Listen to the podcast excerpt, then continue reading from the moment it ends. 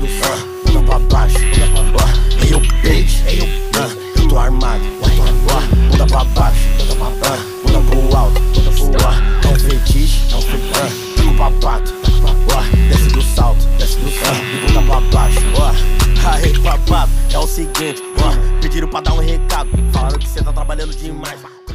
Esse é o episódio de número 17 do Em Boa Companhia, um podcast de coisas inúteis e aleatórias. E estamos quase chegando à maioridade.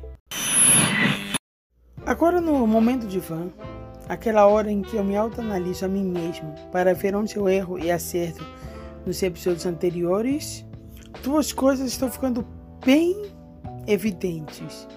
Primeira, que eu preciso de uma boa dicção. Segunda, que eu preciso de um roteiro. Sobre a dicção, eu andei ouvindo e às vezes eu me atropelo nas palavras. Então fica ruim de entender. Imagino que isso era um problema recorrente, mas está começando a ficar mais evidente. Sobre o roteiro, sim, tenho que resolver isso de alguma forma. Tenho que tirar algum dia do meu dia para pensar mais ou menos o que vou falar e não decidir isso na hora. Antes de começar efetivamente sobre o assunto, irei lhe contar uma história intitulada O Garoto. Que gostava de ler. Havia uma vez um garoto. que adorava ler e já tinha lido quase todos os livros de uma livraria local. O dono dessa livraria já preocupado, chamou o garoto.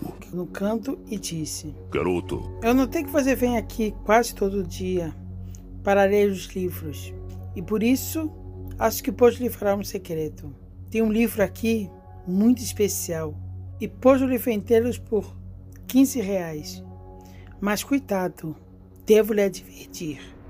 Tu nunca, nunca deve ler a contracapa desse livro. O garoto Curioso, pagou 15 reais pelo esse livro e foi lê-lo. Se surpreendeu, pois era uma história comum, de, de nada de especial. Mas ficou ainda aquela dúvida de o que estaria na contracapa. E assim permaneceu durante dias, até que a curiosidade o venceu. E ele leu o que tinha na contracapa. E depois desse dia, ele nunca mais viu o mundo da mesma forma. Na contracapa estava escrito: Preço sugerido: um real e cinquenta centavos. Essa historinha que eu acabei de ler, ela se enquadra na categoria de tropastas, que é uma subversão das creepypastas, coisa que eu já falei em outro episódio. São histórias aparentemente de terror, mas com um tom de comédia ou chegando até mesmo ao ridículo. Não são tão comuns assim, porém eles existem. Aliás, a paródia é uma coisa muito comum no mundo e é uma coisa boa de ser usada.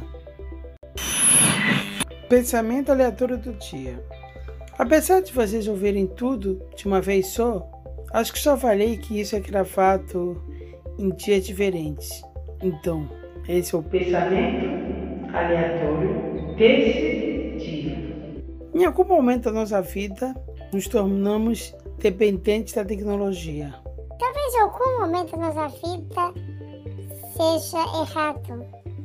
Porque desde que eu, pelo menos, me entendo como pessoa, eu não seria capaz de sobreviver no mundo sem certos apetrechos. Mas atualmente, se a internet cair, fica a impressão que voltamos à idade da pedra. Apesar de ser mentira. Talvez a idade do metal, idade do bronze, talvez. Nem se existe na idade do metal. Mas estou divagando nas minhas divagações. O que eu quero dizer é que, por exemplo, quando a internet cai, você fica sem saber o que fazer, ou quando falta luz, Aliás, já faz tempo que não falta luz. Mas quando falta, você realmente não sabe o que fazer. Claro, pode sempre se ler um bom livro. Desde que não seja à noite, é lógico. Fica uma sensação estranha. Acho que devíamos ter um dia na semana que a gente voluntariamente renuncia a isso. Não sei se ia funcionar. Talvez seja apenas codificações minhas. Mas é isso. Esse é o pensamento louco desse dia.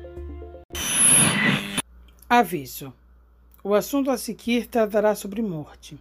Se isso lhe afeta de alguma forma, pule esse segmento. E se hoje fosse seu último dia, mas você não sabe disso?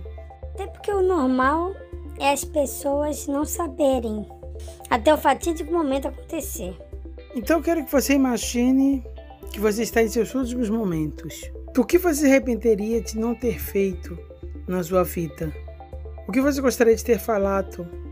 Para quem você gostaria de ter falado? E principalmente, o que você mudaria? Provavelmente nada, porque você já está morrendo. E não adianta dizer que as coisas iriam ser diferentes, porque você não iria saber disso. A questão é: nós nunca sabemos quando será nosso último dia. Isso por um lado é bom, porque ser ruim você saber que tem, sei lá, mais um ano de vida. Por outro lado, saber que você tem, sei lá, um ano de vida te ajudaria a planejar coisas. Falando nisso, é meio um tema recorrente em histórias e filmes, a questão da premonição ou da sabedoria sobre a data da sua morte. Queria que você não deva viver pensando nisso. Ou melhor, você não deve pensar no fim e sim no caminho.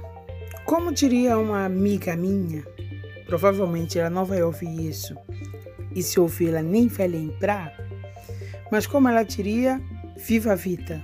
Na cabeça dela, isso seria uma glorificação à vida. Mas eu penso em viva a vida como realmente a vida tem que ser vivida e não ter preocupações em excesso. E com isso terminamos mais um episódio. Só relembrando que para críticas, sugestões ou mandar fotos de animal fofinho, o e-mail é em boa companhia 616 arroba gmail.com. Dito isso, até a próxima e cuidem-se. O e-mail é em companhia arroba meia não errei. De novo errei meu próprio e-mail. Na cabeça dela Ora, excelente para alguém abrir uma porta, não acham? E com moderação, ela é boa, aliás. Como se,